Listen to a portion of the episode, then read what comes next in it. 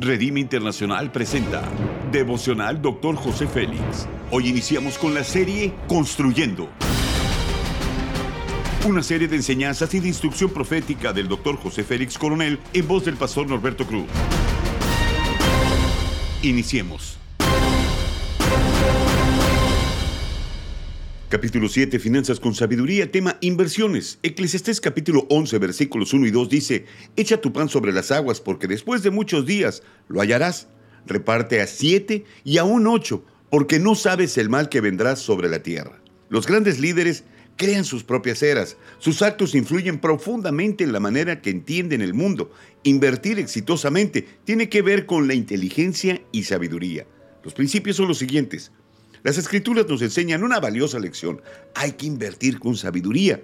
No dediques tu vida a adquirir dinero, poder, propiedades, honor o cualquier cosa que deja de ser relevante en el momento que partes de este mundo.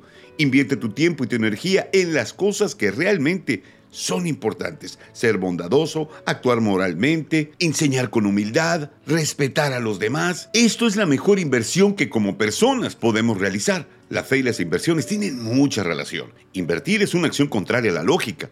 Para tener éxito, debe desarrollar fe para que confíes en que Dios hará prosperar la semilla que sembraste. Para sobrevivir ante la competencia, debemos ser pacientes. Solo controlando nuestras pasiones y codicia podemos materializar las metas a las que esos mismos deseos apuntan. Invertir consiste en desarrollar paciencia para esperar y no para comprar.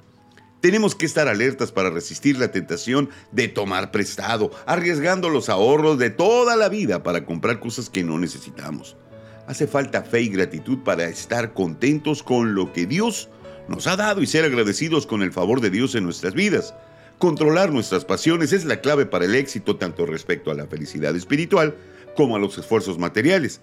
El crecimiento espiritual consiste en regularse a uno mismo para conectarse con algo superior. Dios, ¿qué no nos dejó para que lo disfrutemos y que podamos invertir de manera sabia?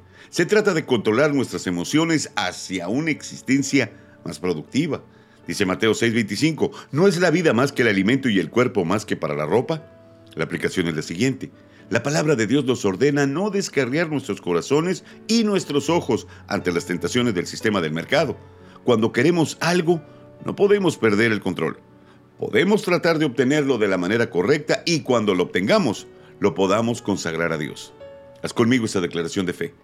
Desarrollaré control sobre mis emociones, no dejaré que mis ambiciones me lleven a la bancarrota, seré prudente con mis finanzas. Amén. Ora conmigo. Espíritu Santo, te doy gracias por venir a mi vida. Ayúdame a invertir de manera correcta los bienes que he recibido. No quiero fracasar en los negocios que emprenderé. Quiero depender de ti. Dame sabiduría y las estrategias para hacerlo. Amén. Gracias por habernos escuchado en Devocional Doctor José Félix. Hasta la próxima.